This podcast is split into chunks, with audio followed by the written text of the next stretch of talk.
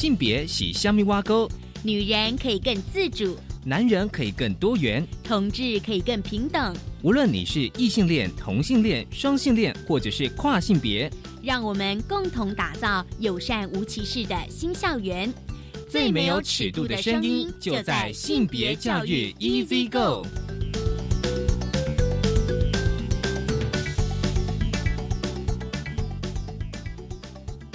Hello，大家午安，欢迎收听教育电台性别平等一 C 哥，我是问了不少这礼拜大家过得好吗？今天要跟大家来分享一则就是教育部长潘文忠的脸书贴文。其实我觉得这一个贴文非常的重要，就是停止散播恶意性平教育假讯息。这是怎么回事呢？哦，因为明年不是有总统大选吗？就有一些就是总统的参选人哦，就是会有一些造势的场合。但是呢，哦，教育部长说，他看到某些团体在候选人造势的场合上公开散播不实的谣言，指出呢，学校呢在教孩子肛交、多人性爱与用药，所以呢，他觉得作为一个教育工作者呢，他不得不对这些恶劣的谣言提出严正的驳斥，而且呢。他决定以机关作为身份，就是教育部作为身份，对六月八号散布谣言者提出举报，对内政部警政署提出举报。好，我们稍回来分享这一则新闻。而今天的慢慢聊，想跟大家聊的是一本书《饥饿》，好，书名叫《饥饿》，其实它是在讲一个肥胖的议题。很高兴我们邀请到了。肉蛋甜心的艾米跟玛丽来谈谈这本《饥饿》。我们先进行性别大八卦。性别大八卦。今天的性别大八卦，想跟大家来聊一聊，就是教育部长的最近的脸书 po 文。其实今天节目一开始，我已经跟大家讲说，教育部长他为什么要对某些的，其实我应该说是反性平教育。跟反同志教育的一些团体，因为呢，他们在某些候选人的造势场合上呢，公开散播不实的谣言，尤其是对于性平教育的假讯息。而教育部长呢，他的脸书 po 文说，性平平等教育法从一九八八年就开始酝酿，从研议立法到落实到教育里呢，已经走过了三十个年头。其实性别平等教育法到今年哦。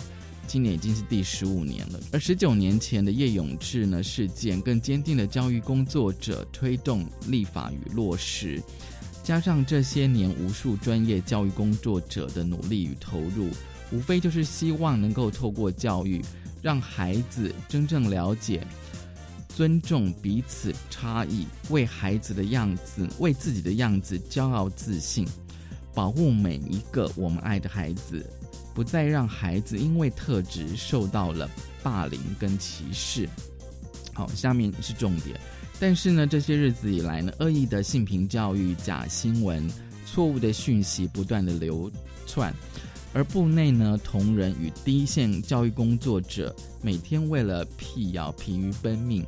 但无论我们再怎么努力澄清这些讯息，仍有特定的团体及人士。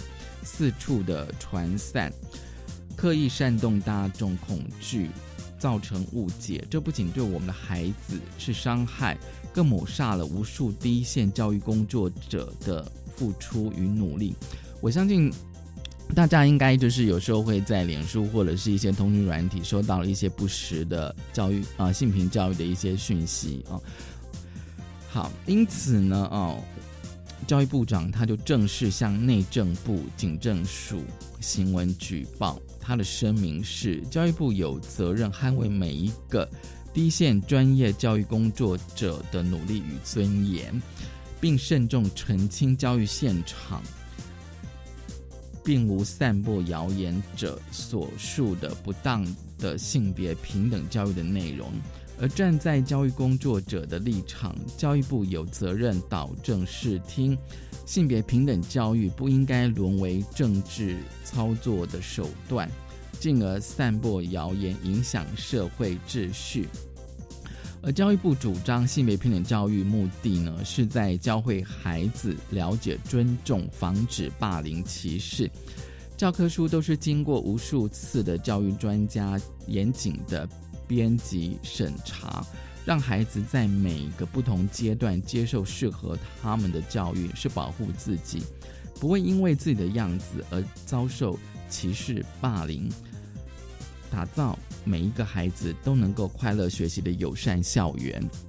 好，这个是教育部长的声明哦。那当然哦，这个举报其实是针对呃受闻者是内政部警政署。接下来当然我们会持续的关注会发生什么事情。好，这是今天开始跟大家分享的性别大八卦。稍回来，性别慢慢聊。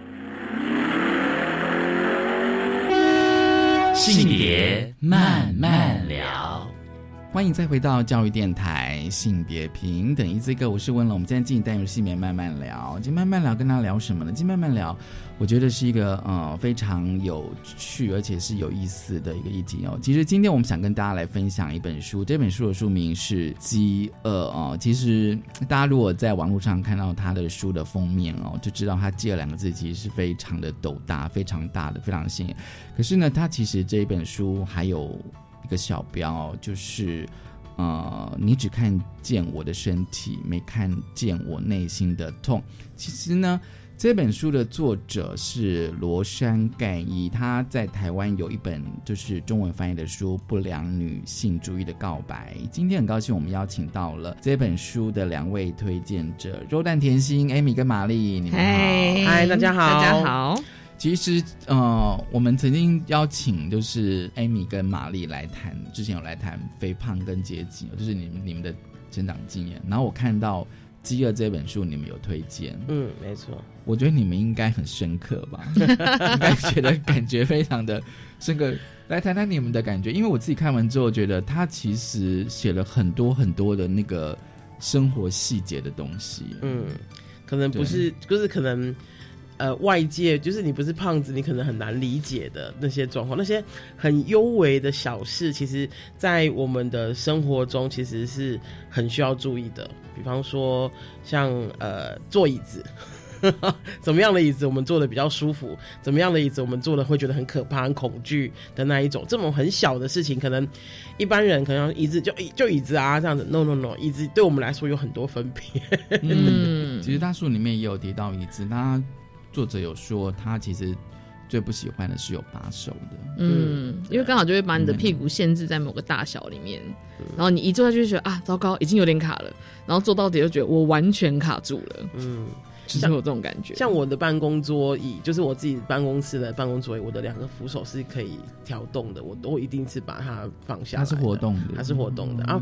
其实我的办公桌椅呃的那个宽度其实是够的，可是我还是不喜欢有被限制，就是嗯呃它不会枯制我，可是我还是不喜欢那种被限制的感觉。你会觉得两可以的话你身体两边好像有东西。对对对对对，除非我想要，比方说我想要靠一下，我就我就会把它搬上来这样啊。如果没可以不要的话，通常我是把它放下来的。对，嗯嗯而且如果你是有一个比较大的身体的话，其实像是那种有桌板的桌子，不管是那种呃会议型的，或者是一般在那种教室里面会有的，就是桌子连椅子的那一种，嗯。或者像在飞机上，你要把那个桌板放下来的时候，都会立刻感觉到哦，嗯哦，好局促哦。就是那个有点像我们在那个大学的教室，嗯那个对对对桌椅是连起来的。对。其实他书里面我记得好像也有提到，他说他非常讨厌坐这种椅子。对啊。对，我还非常讨厌去香港，像我去香港啊，去某一些地方，它就是卡你，你去吃东西的时候，你就是卡住哎、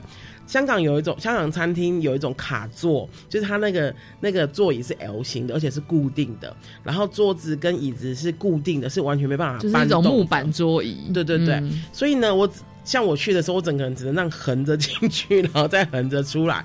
甚至有一次，我跟我姐姐一起去香港玩，然后我在吃东西的时候，我是没办法低头的。然后因为我胸部又比较大，所以我其实吃东西的时候，我是那样，就是那样凭感觉，你知道吗？就捞面的时候啊凭感觉，就是 你觉得那个空间没办法让你好好的吃东西？对。然后甚至我姐都看不下去，我姐就看着我，就跟我讲说：“艾米，你不会觉得难受吗？”这样子，连她都这样觉得。然后我说。我觉得很难受啊，可是没有办法，就是这个空间，我只能去 fit in 这个应该说空间、啊。它的座位的设计，椅子跟桌子的距离太太太对，太太挤了，对我来说实在太挤了。所以这些其实小小的事情，在当时候看到就是这本《饥饿》的时候，我觉得就哇，就是你突然就觉得哦，根本就是在对很多。当然，因为它的呃背景是在美国，所以嗯跟台湾还是有一些些的不一样。可是我觉得整个那个大方向，包括什么买衣服啊、别人的眼光啊等等的，嗯。其实都跟我的跟我们的经历应该是很相像的。对啊，嗯因为啊、我们先从那个书里面，他提到了一些细节哦，而且他我觉得他提到一个非常棒的观点，就是从空间来。嗯，对。所以你们会觉得空空间也是一个哦，空间完全是哎、就是包含整个空间怎么设计，然后还有呃，他设计的时候是方便了谁这件事情，我觉得很多时候都是在自己不方便的时候才会感觉到这个东西有一点怪怪的。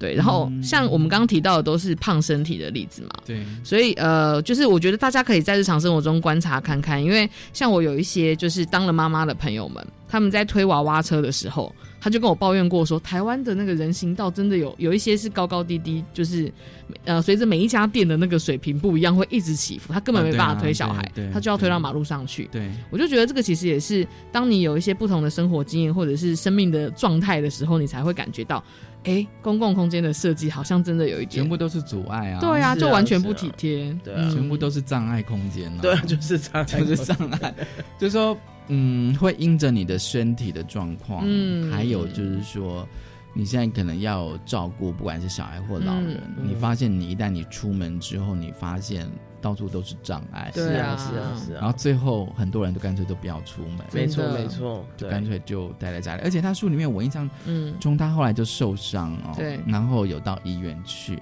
他有稍微描写一下说，因为他实在太过胖哦，嗯。他发现医院有些设施其实不见得对肥胖的人是友善的，嗯，对啊，对，就是像他的就医经验是这样，我有一次去就是急诊室，然后结果我一看到他就说，嗯，你这边躺一下休息一下，然后我一看到那个床的旁边是那种就是有一个移动式的扶手，跟它是一个可以升降的床，我第一个想法就是它够不够坚固，就是应该然后后来要去，应该是可以啦。以医生就跟我说这个完全可以，没关系。然后因为我就要开始去做检查，去照一个就是身体的那个，因为是消化道的问题，要照消化道显影。对，然后他那时候就跟我说，你可以去试试看这个东西，但是因为它是一个有点像魔鬼毡，把你很大的魔鬼毡把你粘起来，嗯然后你的身体会随着那个仪器移动，然后就发现那个魔鬼粘粘不上。我想说啊，该死！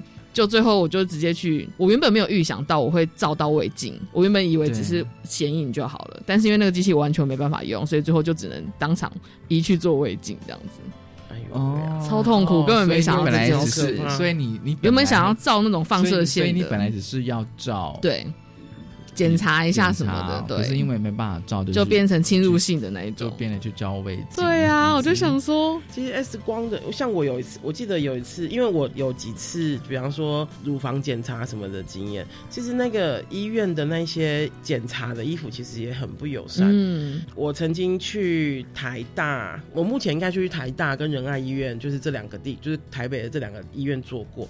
然后我发现仁爱医院有有一些衣服是比较好的，那个比较好的是，它就是帮你绑起，我们穿了之后，它就是后面绑打个结就 OK 了。对这对我来说是非常方便的。可是台大呢，它就是一件衣服，而且那件衣服是没有完全没有弹性的，所以你知道我对 那时候穿的时候，我整个人就是成了大字形这样走出来这样子。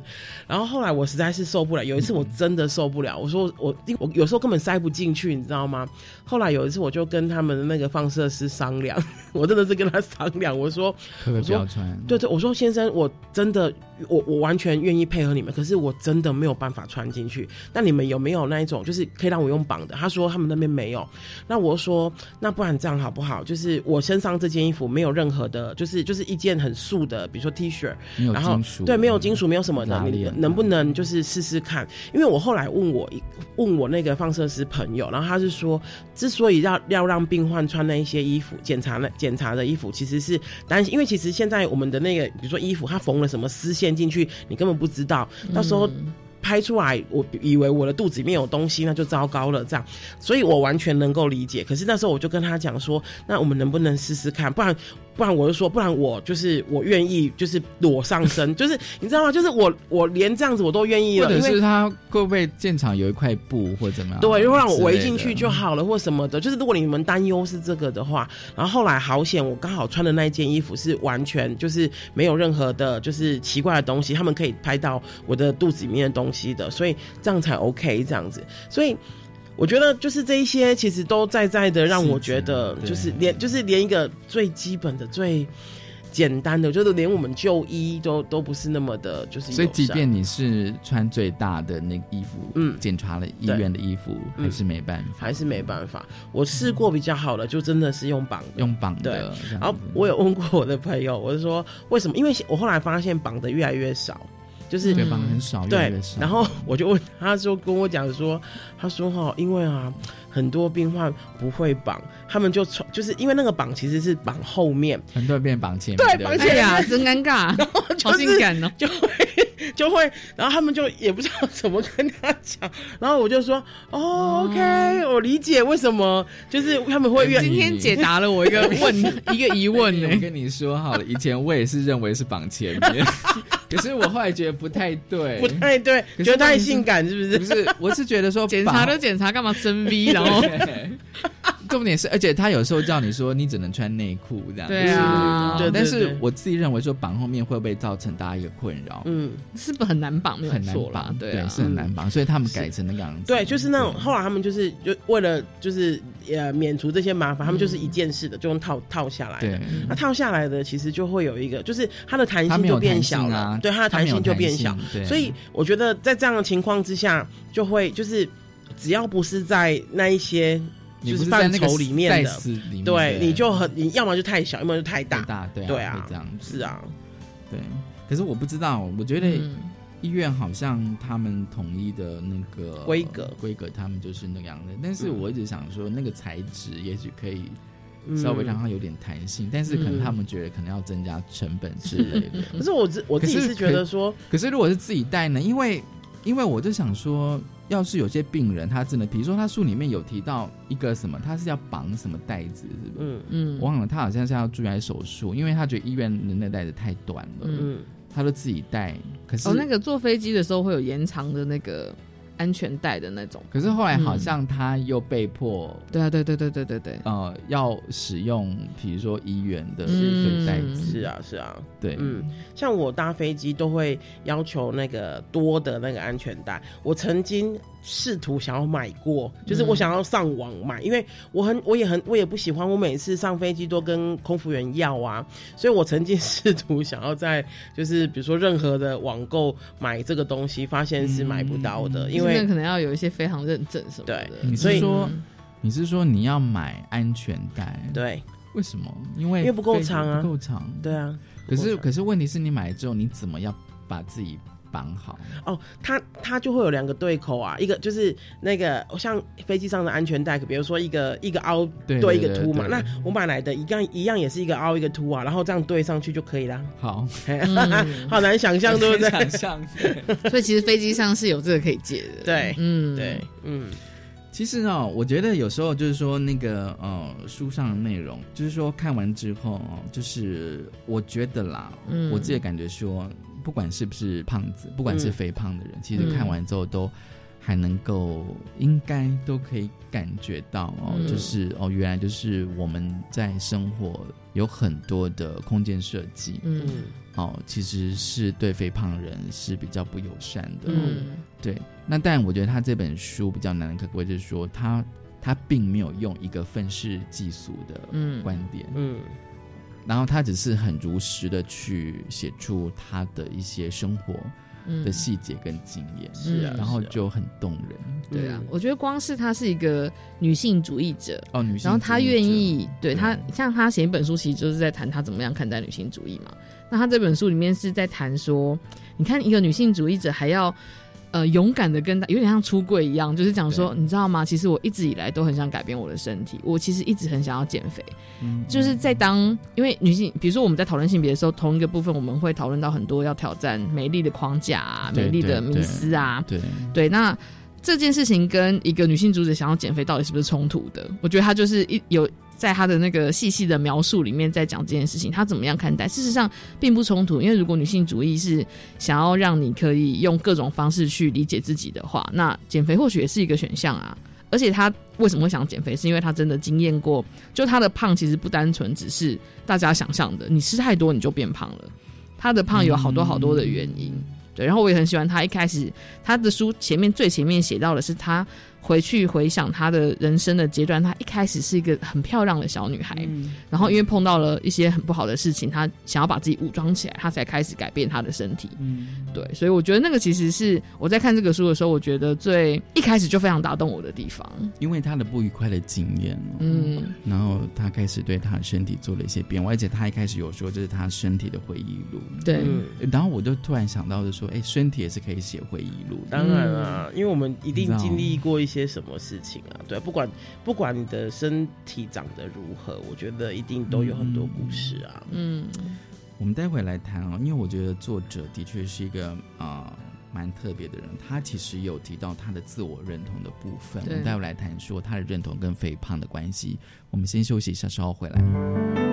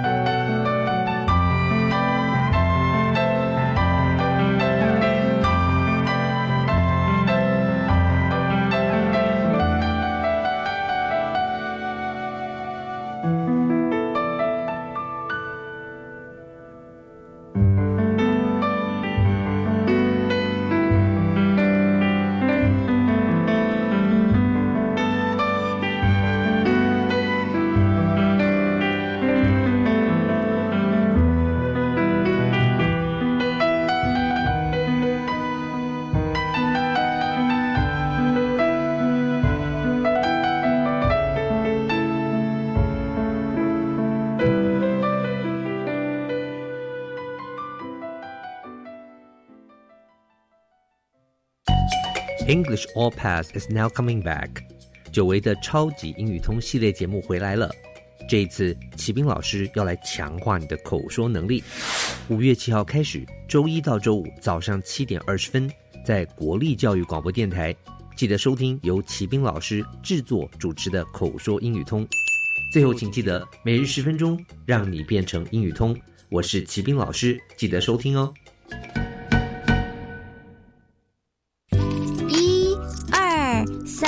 哎，你很有钱哦！就平常找回来的零钱都放在这边呢。现在电子票证这么方便，把零钱拿去超商或捷运站储值就好啦。对吼，不然啊，这些零钱都只能宅在家。如果大家都把零钱拿出来用的话，国家就可以减少铸币，降低二氧化碳排放。不然啊，北极熊都叽叽喽。把硬币储值到电子票证当零钱包使用，好棒棒！以上广告由中央银行提供。我最近常常听到有人在谈论性别平等教育的事情耶，这是好事啊！真希望大家都能尊重多元差异。不是啦，我是听说学校的教材好像有些怪怪的，嗯、那个，嗯，吼，千万不要随便相信啦！我告诉你哦，要知道正确的讯息，你一定要上教育部的性别平等教育全球资讯网查询。以上广告由教育部提供。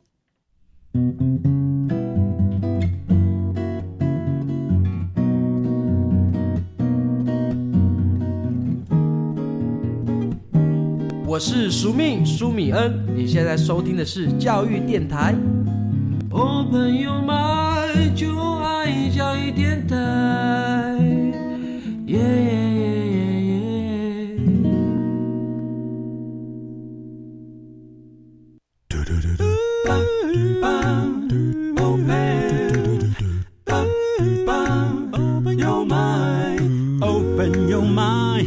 就爱教育电台。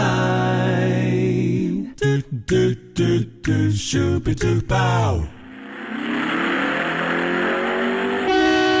性别慢慢聊，欢迎再回到教育电台性别平等 Easy Go。我们今天进入性别慢慢聊，我们要聊的是一本书《饥饿》哦，你只看见我的身体，没看见我内心的痛哦。我们今天要聊一下《饥饿》这本书。好，我们邀请到是肉蛋甜心的 Amy 跟玛丽。这个阶段呢，我们想要聊这个书的作者，因为其实他除了谈到他肥胖的过程哦，我觉得他有提到很多的自我认同哎，因为他是一个黑人，嗯，然后他是女双性恋哦，他有些章节还提到他的那个感情的部分，不管跟男生或是女生，然后他有提到，但超级肥胖，我觉得我个人读的时候比较惊讶的时候，他用超级肥胖，嗯。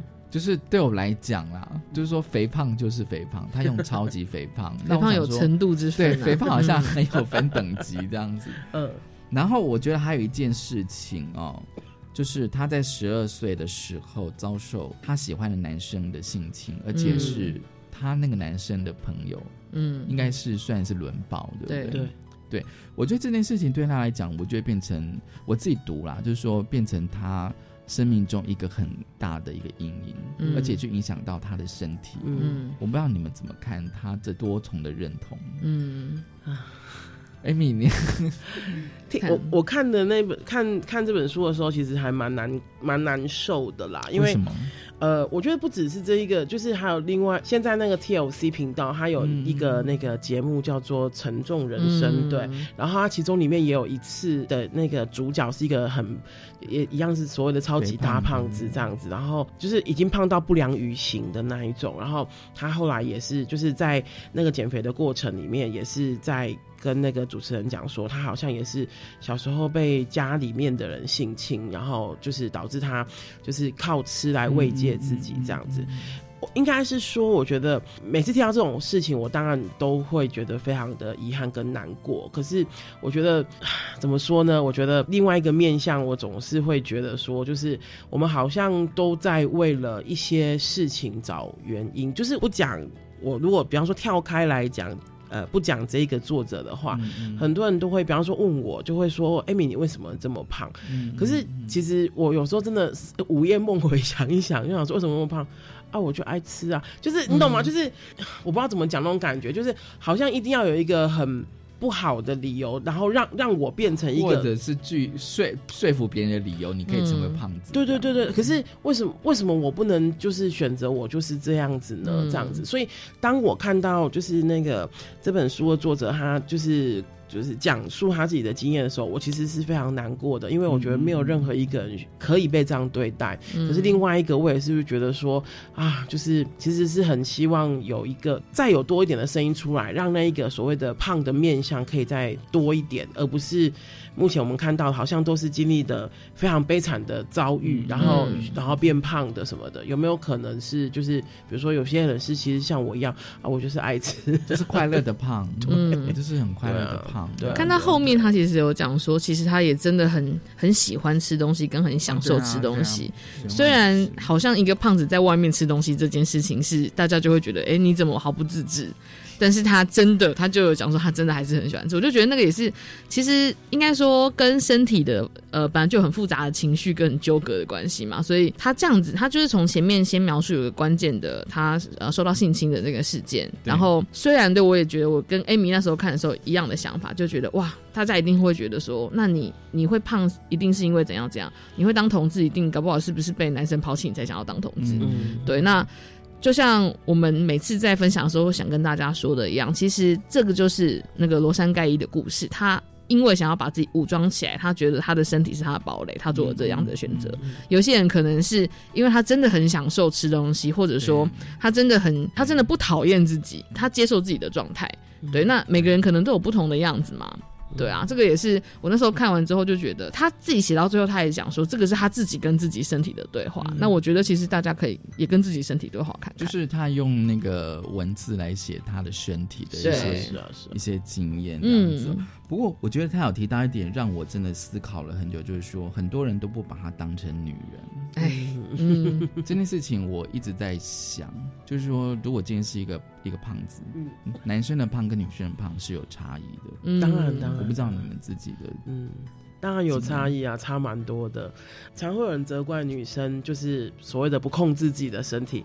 那个其实背后一个很大的原因，就是就是身为一个女性，你应该是要可以被欲望的。不管是就是不，我说的可以被欲望，不是只有你的另一半欲望你，而是你站出来的时候，你就要是一个。说你，即便我今天在公共空间，比如说我进去搭个捷运，对你都是要把所谓的把自己收拾好。所谓收拾好是什么？也许化个淡妆，你会你。前阵子不是前阵子啊，就是一一直有一种化妆的方法叫做裸妆。什么叫裸妆？你知道吗？就是化了妆，但是不能让人家知道的那种叫裸妆。你说别人你有化妆，但是别人不知道你有化过妆。对，然后就是这种妆，有有有有有，就是要让你肤质看起来变得很好。但是是问题是要让你，大家还是怀疑说你一定是有化过妆才看起来那么好啊。可是我要说的是，就是我要说的是，就是这一些所谓的规范，比方说女生女生的身材要维持某一种样态，然后化妆。要画的让人家看不出来，好像是自然美或者什么什么的那一种，其实都是在在在的告诉大家说，告告诉女人说，你需要被人家。欲望，你需要被人家你当成是一个可被欲望的对象。当你不是的时候，当你出门不收拾自己，披头散发、蓬头垢面，然后当你很胖或者是什或者是很黑或什么的时候，你当你不是一个可被欲望的对象的时候，你通常就会被指责。这一个部分，其实我们不太会去拿同样的标准去。指责呃男生的胖，或者是要求要求啊。不过我还是要说，我当然就是我完全知道男生的胖子也会面对非常多的议非常多的议题这样子。可是我觉得光性光胖这件事情，其实就有蛮显著的性别差异啊。嗯，对啊。因为我在想说，如果不把她当成女人，是只把她看成胖子，对吗？嗯，就是。他就是个胖子，就是好像胖子是没有，因为你 因为你不被欲望嘛，所以你等于就是一个中性的存在。因为我们不会看着你想到你的想到你这个人的吸引力或是什么的，对。然后，因为像我之前也看过另外一个讨论是，就是因为像其实他在里面一直提到就是空间这个主题嘛，那还呃包含。你要能够占据更多的空间，其实你是需要拥有更多的权利的。嗯，然后之前有个讨论就是，其实，在我们现在的性别角色里面，男性是被期待或允许拥有更多的权利的那个样子。所以你看，当你想象到我以前想到一个那种男生胖胖的男生，就会立刻想到个员外的样子。员外，对他就是像对啊或是我我总觉得你好像收到什么什么，像以前那种早期什么台湾奇案的那种，对对对，像那一种，那里面的角色只要是员外啊老大老爷，你就会看到很多是那种夫老太太，的，老对，爷，所以其实其实这个东西就是我觉得除了跟美貌这件事情有外，跟性别权利也完全有关系。对，还有你身为一个女人，居然没把自己收拾好，让自己不被欲望，所以我就是你你就失去了这个。我可以问一下，我查看一嗯下，你们觉得有男生或是女生喜欢胖的女人吗？还是有啊，还是有、对，像我们自己的粉丝页上面就有个人曾有个男生曾经回应过，他说他其实就是喜欢胖女生的、啊，然后还会有时候还会被笑说胃口很好什么的嗯这样子。对，那我觉得那个也是困境啊，就是有点像是，比方说一百个人喜欢像林志玲那样子的女生，大家就会觉得啊眼光很好什么什么的，哎、喜欢我的眼光也很好啊，就是、嗯。可是他们不会这样子被认为，甚至会被取笑什么的啊，对啊，取笑的理由会会是觉得，因为你怎么会喜欢胖子？对啊，对就是当自己喜欢的欲望的对象不是那种主流的对象的时候，其实国外还还有一个社群，就是特别喜胖的社群。啊，喜胖。对，那为什么要集结成一个社群？就是因为他们在一般社会里面根本没有办法找到人家认同他的台湾有吗？看法。台台湾哦，我觉得还没有，还没就是看到有可能比较是散户吧哦，对你觉得还没有到那个？没有，没有，嗯没有，没有，对，很可惜啊，对，我觉得不久将来，也许可能就会有。就当大家放松一点点之后，可能 会出现。我觉得有时候，比如说我自己的一些一些偏好，可是嗯我就觉得说，好像全世界只有我一个人喜欢这样子。嗯那你想说，哎、会不会有其他人也跟我一样有同样的喜好？嗯嗯，对，嗯，其实刚刚一直提到空间，我觉得这本书让我觉得读起来非常有共鸣的还是空间啦，嗯因为他有说他他自己觉得说，他说他说有时候那个他自己觉得非常醒目，但是经常被当成隐形人哦。嗯那他他在公共空间里面哦，他得不到尊重、体贴或关心，嗯，但是呢，他的身体又被视为公共空间。对，我觉得这个其实还还蛮微妙的。嗯，所以你觉得他写到你们的心里面了？我里面最喜欢的一句话就是：当你是一个越大的人，这个世界对你来说就越小，越就是你就会觉得你完全没办法 fit in，就是融入某一个地方。我觉得融入某一个地方，呃，是指硬，比较是指硬体的部分，有时候也是指软体的部分。我说软体可能是人心啊，可能是人群啊这样子。所以我觉得在这样的情况之下，你很难，就是当你是一个这样子的人的时候，就是一个胖子的时候，你很难不去，就是像。比方说，刚刚文龙一开始的时候，就是在跟我们聊，在先前聊的时候，他说啊，就是原来原来就是胖子会注意这些事情啊，是啊是啊，很多人都会说，就是有像像有些朋友就会夸我说，哎，你很细心啊什么，我心里想说那是被训练出来的啊，就是很多事情我没办法随心所，我也很想随心所欲啊，可是没有办其实法。其实你长得越主流，嗯当然主流可以去定义，嗯你就会看不到你身身旁身边的所有的一些，比如说我们刚刚聊的那些障碍，嗯。是是是是，对，或者是如果讲更深刻一点，就是歧视，对啊。是没错没错，嗯，对，但是当你是一个不一样的人的时候，这些东西好像天天都会提醒。像他说，就是你在公共空间里面，大家就会觉得你占了太多空间吧，然后过去的时候都会特地插你一下、撞你一下，说：“哎、你自己。”对你知道，好像在提醒我，你要把自己缩小一点。我就觉得啊，我已经尽力，你没看到我已经把自己压缩起来，下次还要解压缩吗？真的，好，空间，我觉得光空空间其实就已经呃可以蛮多的那个议题哦。嗯其实我们刚刚有聊到，比如说呃，刚刚啊、就是有提到一些比较是空间的面向。那他那个书里面有提到说，他一直必必须要抵抗那个地心引力哦。嗯我觉得就是说，我觉得他文字有些描写的确。对我来讲，就是有些有点抽象，嗯可是对你们来讲，应该是非常的具象吧？嗯 我觉得地心引力，我的理解比较是就是，呃，像有些人呢、都会说，我们这样讲好了。我前阵子去练钢管舞，这样，然后后来刚就是我练的比较有力气，因为我我就跟每天我就跟我女朋友讲说，就是我每次去练，我一每个礼拜都在做重训这样子，因为我可以抬起我自己这样。然后后来我跟我的同事就是那个阿丘吧，就是比腕力这样。嗯然后他就是一个有也是有在重训的男生，他居然没办法压过我们两个平手这样子，然后他非常压抑，因为他就那种硬那种什么硬举举几百公斤的那一种这样。然后我就跟他讲说，即使我没有在，就是即使我没有去练钢管，我每一天每一天每一天，比方说爬楼梯啊、起床啊、走路啊，我其实都在就是那个做重训啊，因为带着我这一个身体，那我这个是很沉重的身体，那我必须带着它一直做事。其实我的肥肉底下掩盖的都是肌肉啊，老实说。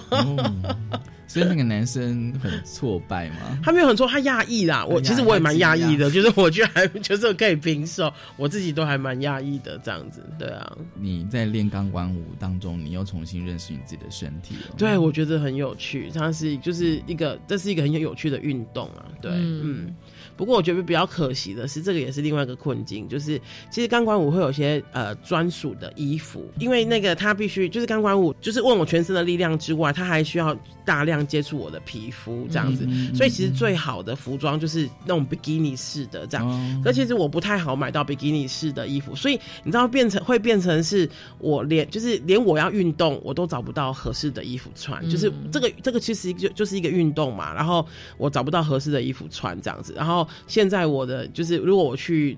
呃，那个炼钢管的话，我的衣服可能就是我我就穿一件，我穿两件内裤，一件就是一件我平常在穿的一件内裤，然后一件那种那个什么那种呃类似运动内裤，然后就是比较大件一点这样子、cover 过去这样子。可是上半身呢？上半身就是穿小可爱，哦对。嗯可是其实我很想要，我自己是真的很想要穿一个，就是我觉得可以标就专准的标准的专属于我的运动项目以及我可以穿的呃体育服这样。可是其实目前我还没找到我可以。问问题吗？就是女生的那个泳装，嗯。它有它很多这个 size，size，当然对有，当然有区分，就是呃，我刚刚才是正想讲这个，就是对抗地心引力，或者说我们可以不要因为地心引力而在运动的时候伤害到自己的做法。我以前曾经尝试过游泳，嗯。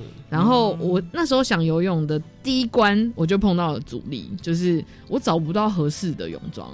因为我能够穿进去的泳装很多是那种比较妈妈款、长辈款，就是旁边会有大裙子，然后上面是大花那种。就是有花边的那对，就是运动型的泳装很少设计是那一种，就是胖的人可以穿因为它要穿。很轻盈啊，对对对它才能够游快。对，然后如果说我要找到大一点的，可能就要去妈妈款式我才找到。我就想说，天哪，我没有办法说服我自己穿这个进去，最后还是只能买国外的网购。哦对，就是连第一关你在挑选适合的服装，就会立刻受到影响了。对啊，然后最后买到了之后，我去游的时候发现，嗯，就是在游的时候，其实大家不太会看你嘛。但的确就是当我起来，然后要去换衣服干嘛的时候，大家觉得嗯嗯会看一下。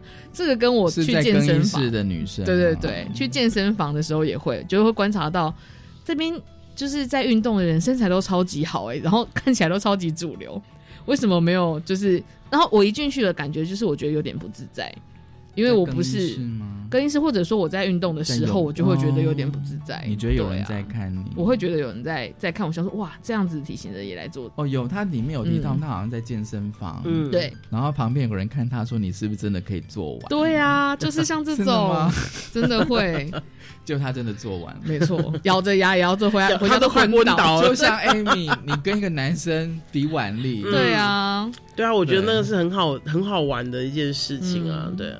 突破了性别刻板印象。好，我们先休息一下，稍后回来。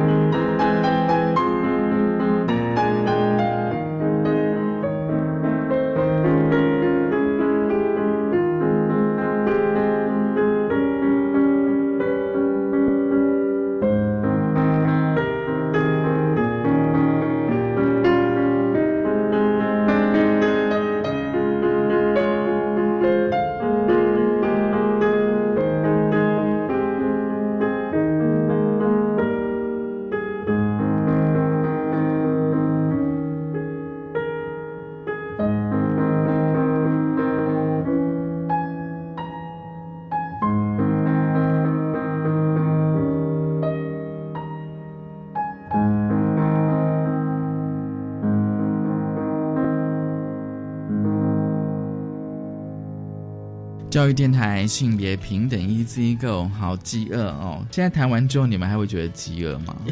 在蛮饥饿，因为现在吃饭时间。好，大家其实大家都喜欢美食。好，我觉得我读完这本书哦，其实大家也可以可以聊一下你们自己感受跟想法。我自己认为说，他其实是懂得为自己找出路的。嗯，对。他事实上也是一直在为了处理，比如说。他的胖可能是为了处理小时候的创伤嘛，就是他把自己吃胖了，有点像是建筑了一个城堡。对，然后他后来又因为各种就是觉得自己格格不入啊，适应不良，包含他自己的各种身份。然后他其实他其实是考上一个非常好的大学，他进入了耶鲁。对，但是他念了之后，就就是有一天就忽然觉得我再也没办法了，然后他又。呃，只为了我觉得有点像是为了保护自己，他就转换成另外一种生活方式。虽然你在阅读的时候可能会觉得，哇，他好像选择了一个很危险的，跟放弃了一个很好的、很安全的状态。对，但我觉得其实他一路不管他做任何的选择，都是为了要处理跟保护当下的自己。对，然后我其实看到这边，就是一方面觉得有一点替他感到有一点就是心痛跟心酸的感觉，另外一方面，对，因为当然，嗯。我想每个人，假使你是能够活在一个非常平衡的状态，那是最好的。对，其实就是因为他已经失衡到他自己都没办法处理，他才会选择用比较极端的方式来面对这些事。可是我相信他在做那些选择的当下，可能他自己感觉，他后来自，比如他也会描述说，他觉得自己是一个很没有价值的人，然后他会让呃他的伴侣对他做很不好的事情，他会特地选择不好的关系。对我觉得其实跟他会选择刺青。对，比如他的那个刺青有点像是一种，我觉得可能是某种代偿，就是他要减去他的那些疼痛，他对他的生命给他的疼痛。对，所以其实那个心痛，我觉得有点来自于这个，它是一个呃，因为很多人都会觉得胖是你都放弃自己了，你根本没有想要帮你自己生活找到更好的状态，你就放任自己胖。对，但是我觉得其实我看那个罗山盖伊他的整本书的过程，他就是一直想要找到一个让自己变好的方法，然后看到时候就觉得哇，心有戚戚焉。嗯。这跟刚玛丽说的，这跟我之前听过一个朋友，他，呃，他是忧郁症，然后他就讲，他就讲，他说，就是呃，每个人好像看着他，就感觉好像没救，可是他其实每一天他都在很努力的活着，这样子。其实我很开心这本书出来，就是我说的开心，是因为就是在这本书出来之前，其实讲身体的经验，大部分都是有几个。脉络就比方说，第一个就是你要无条件的爱自己啊，就是不管你是如何，就是那样尝试爱自己什么的这样子，啊。就是，可是我们知道，现实生活中，就是我们人不是活在真空，也不是活在什么什么心灵小雨之类的 的那个世界里面。对对对，我觉得我们都要面对现实的是，就是这个社会、这个世界其实不那么容易让大家爱自己。那我觉得要有呈现一些真实的样子的那那些文字出来，我觉得是非常重要的。所以当时候拿到这本书的时候，我非常开心，就是觉得说哇，有一本这样的书描写，其实真的很真实。因为很多看了心有戚戚焉，其实就是我们。的生活啊，那我觉得这些这些真实让别人看见的时候，才有让我觉得才有让外面的人更了解，就是这里面的人长什么样子。就是比方说，外面的就是主流的人去了解，就是一部分非主流的人长什么样子。而是当然，我们当然是希望透过文字就可以达到这件事情的，而不用像就是有时候像我之前有个女朋友，然后她。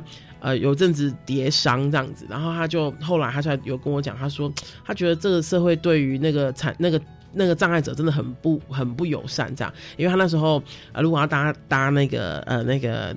呃，捷运的话，就要一定要到那种有那个电梯的地方，而不是手扶梯的地方，这样。然后有时候就是超级远的这样。然后我才跟他讲说啊，就是你有你真你真的遇到才有才有才有那个感觉。同样的，我觉得他的就是这本书出来，我当然希望，我当然其实是诚挚的希望大家看的书之后有一些感觉，然后去试图理解，就是呃跟自己不一样的人。然后我们常说的就是，如果这个社会的硬体没办法回应每一个人的。状态，那我们的人心到底可不可以这样子？那如果透过一本书就可以让一些人有一些呃想想象的话，那我觉得其实是很好的，我们乐见其成啊。如果人心可以的话，我相信那个硬体自然就会慢慢的。是啊，嗯是啊，是啊，因为开始注意到不同的人有不同的需求，对对那能不能够把这些需求都考量进去？最简单的就是我们刚开始节目嗯刚开始聊的，就是那个椅子了。对啊，像之前我们去分享，就有人讨论说，因为像现在不管是坐呃比较长像高铁啊，或者是台铁那一种就固定式座椅的感觉，就会碰到这个问题嘛。然后立刻就有人分享说，其实他觉得那种通勤电车。